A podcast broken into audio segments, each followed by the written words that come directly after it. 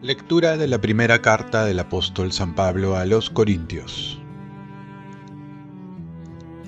Hermanos, yo Pablo, llamado a ser apóstol de Cristo Jesús por designio de Dios, y Sóstenes, nuestro hermano, escribimos a la iglesia de Dios que está en Corinto, a los consagrados por Cristo Jesús, a los santos que Él llamó y a todos los que en cualquier lugar invocan el nombre de Jesucristo, Señor de ellos y nuestro.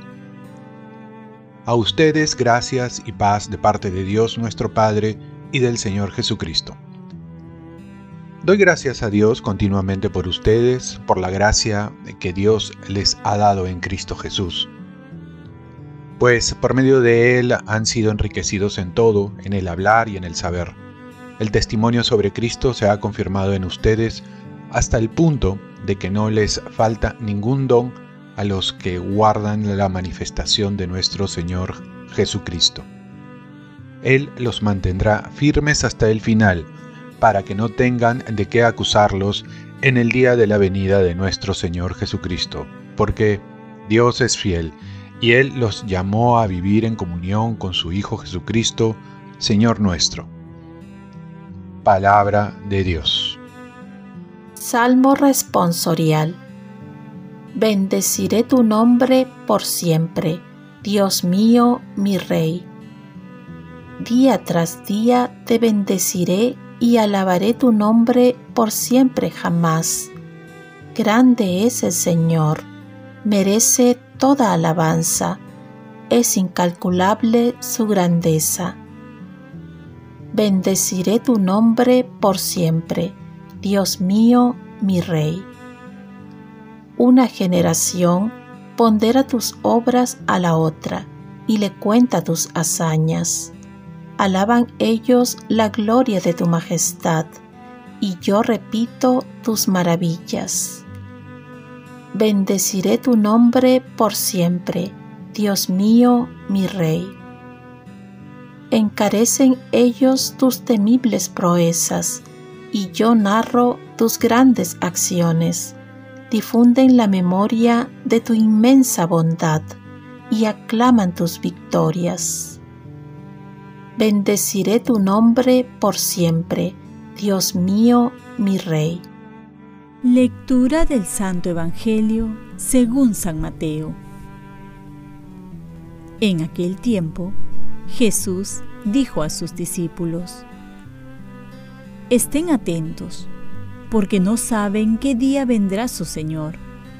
Entiendan bien que si el dueño de casa supiera a qué hora de la noche viene el ladrón, estaría vigilando y no lo dejaría asaltar su casa.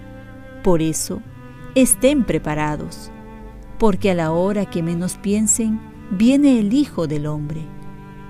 ¿Quién es, pues, el siervo fiel y prudente, a quien el dueño de casa puso al frente de su servidumbre para darles la comida a su tiempo?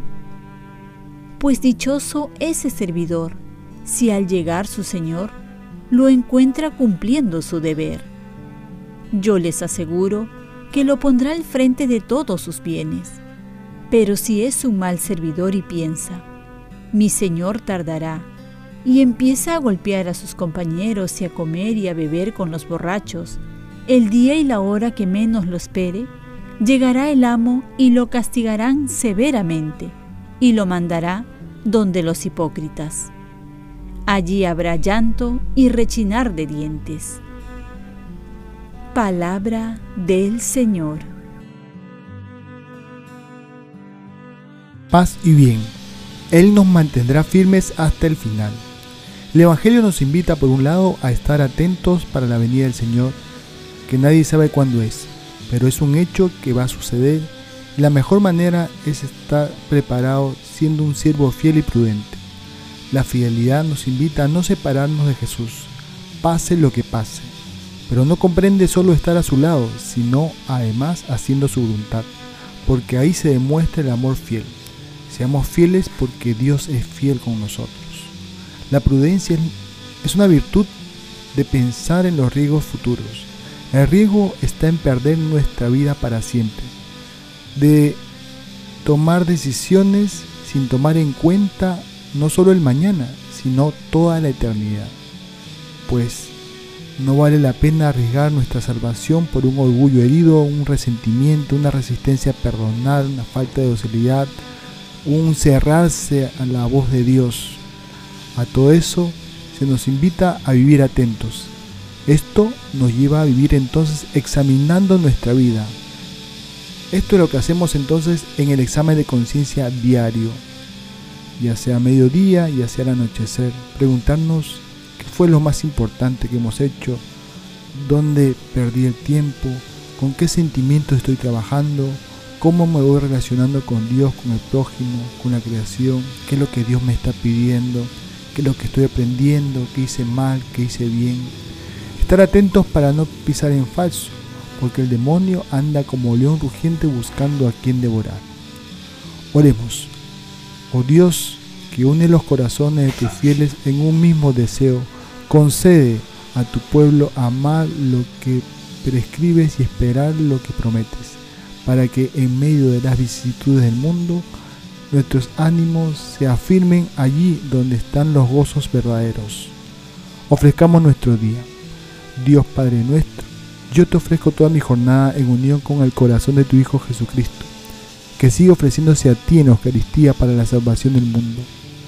Que el Espíritu Santo sea mi guía y mi fuerza en este día para ser testigo de tu amor.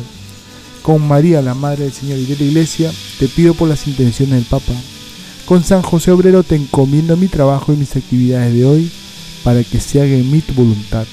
Y la bendición de Dios Todopoderoso, Padre, Hijo y Espíritu Santo descienda sobre ti. Cuenta con mis oraciones, que yo cuento con las tuyas. Confía en Dios. Que tengas un santo día.